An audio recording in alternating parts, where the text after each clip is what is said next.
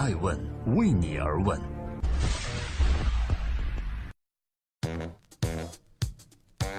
Hello，大家好，今天是二零一七年的十一月一日，在十一月的第一天，欢迎聆听守候爱问每日人物，记录时代人物，探索创新创富。我是爱成，今天共同关注小米雷军。当很多人都乐于见到中国一代网红雷军的平静时，很遗憾，他竟然逆袭了。有两个好消息足以让今天的主人公雷军笑开花。第一个好消息是，知名的市场研究机构 Canalys 发布了一份2017年第三季度中国智能手机市场出货量报告，显示，华为、OPPO、vivo 是前三名，小米强势回归，超越第五名的苹果，跻身第四名。第二个好消息是，微软的全球 CEO Satya Nadella 参观了五彩城小米之家。Satya 看起来对于小米以及小米的生态链的产品非常感兴趣。高兴至极的雷军今天一早就发布了一条消息，微博说：“小米手机连续两个月发货量突破了一千万台啦！从曾经低迷的围城走出，对于一个靠互联网走红的企业来说，不是一件容易的事儿。那么问题来了，曾经被唱衰的雷军是如何自救？在小米努力回归中国第一的档口，我们有必要要讲讲雷军和小米的故事。”正在播出的是第六百三十八期《爱问每日人物》，每天晚上九点半，我们准时在各大新闻客户端上线。您正在收听的是《爱问小米雷军》，曾经的辉煌只能是昙花一现吗？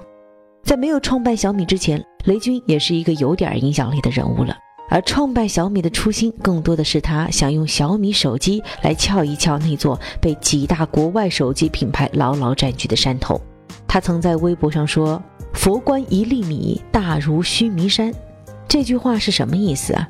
这句话的典故出自《阿含经》里的一则故事，记载的是小小的一粒米饭的力量相当于一座须弥山。而雷军的愿望呢，就是希望小米是佛陀手中的那颗米粒。如何在已经是红海的手机市场抢占山头？雷军的目标很明确。他没有径直奔着山头走，而是走了一条软件与互联网结合的迂回之路。他先用最擅长的软件应用试试水，然后呢又做了操作系统探路，最后才从操作系统做到了手机硬件。他用了半年时间组建硬件团队和工程师，很快小米就从移动应用、操作系统到手机的链条开始了它完整的运转。而雷军本人也借此交出了一座关于软件如何与硬件交互的夯实底座。第一个奇迹是小米用不到三个小时卖出了三十万部，几乎一夜之间，小米迎来了一大批坚固米粉。此后的很长一段时间，小米就是依靠着这些米粉缔造了一个又一个的硬件销售奇迹，一夜成名，也就是曾经小米的故事。而在这一夜成名的背后，雷军坚信的是。高端低价就能给手机市场带来巨大冲击。他认为，所谓的高端手机应该是产品品质和设计高端，并不是售价高就算高端。所以他用的策略是高端低价。于是他凭借小米手机操作系统、米聊和 MIUI。于是小米帝国凭借着手机米优 E 的系统和米聊这三大核心业务，高举为发烧而生的产品理念，小米一路狂奔。二零一五年初，它以四百五十亿美金的估值，小米成了全球最贵的但没有上市的科技企业。这一估值几乎超过了近七成的财富美国五百强的企业。在应用、销售和操作系统领域坐稳底盘的小米，拥有了与手机硬件大博弈和拼杀的资本。二零一三年，小米力压苹果，跻身国内智能手机第五名。二零一四年底，小米手机在全国的市场份额占据第一名。就这样，雷军带着小米一路高歌，引来了许多手机厂商开始模仿小米的打法，也纷纷推出了一些配置颇高的智能终端。此时的 OPPO、vivo 异军突起，排名、渠道、供应链、品牌等等问题都一股脑砸到了小米头上。小米手机销量开始一路走低，到了2015年，它出现停滞增长；到2016年，小米遭遇到了断崖式下跌。俗话说，互联网企业红得快，死得也快呀。那时候，很多人都觉得，曾经被众星捧月的雷军和小米就这样黯然离场了吗？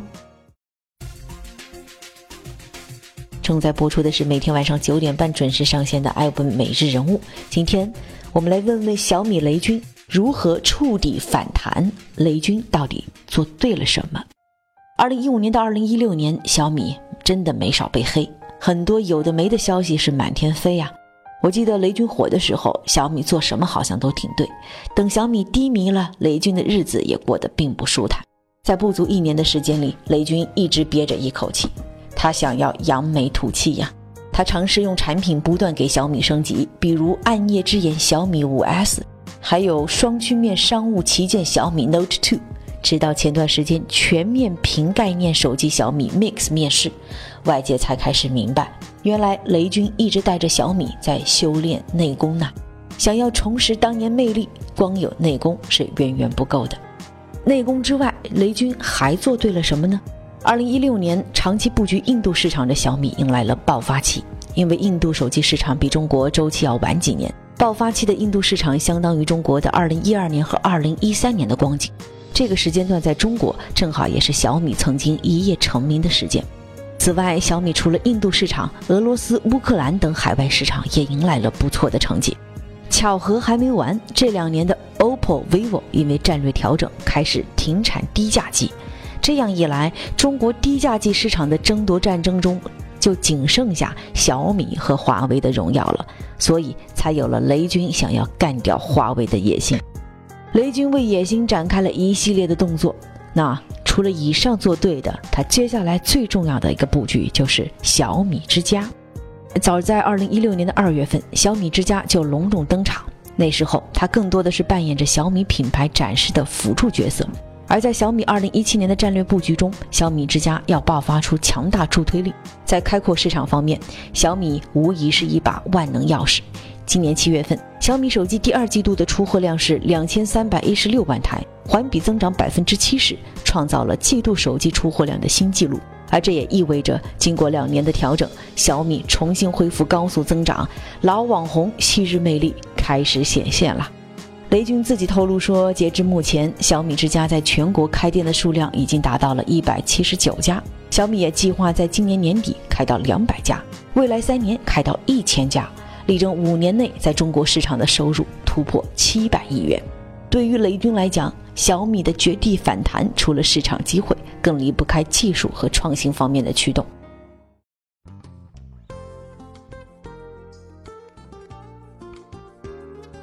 在今天爱问美人物的最后，我想说，雷军用小米颠覆了人们对手机的认知，也创造了很多了不起的成绩。比如，在苹果、三星、华为、联想等众多成功大企业竞争中活下来，并且站稳脚跟，扩大地盘。小米开创了一种全新的商业模式和战略路径，值得研究，也值得借鉴。自从在市场售卖以来，小米的产品就一直以高性价比赢得大众好评。在这个产品是王牌的时代，产品是雷军的法宝。他表示，未来只关心产品能否让用户尖叫，而小米的目标不是争夺市场第一，而是做出最能打动人心、价格公道的产品。我想，如果每一个企业都能把产品做到在用户看不到的地方，那么企业赢得的不仅是用户，更是机会了。我是爱成爱问人物的创始人，爱问为你而问，让内容有态度，让数据有伦理，让技术有温度。问是我们看商业世界最真实的眼睛，记录时代人物，传播创新精神，探索创富法则。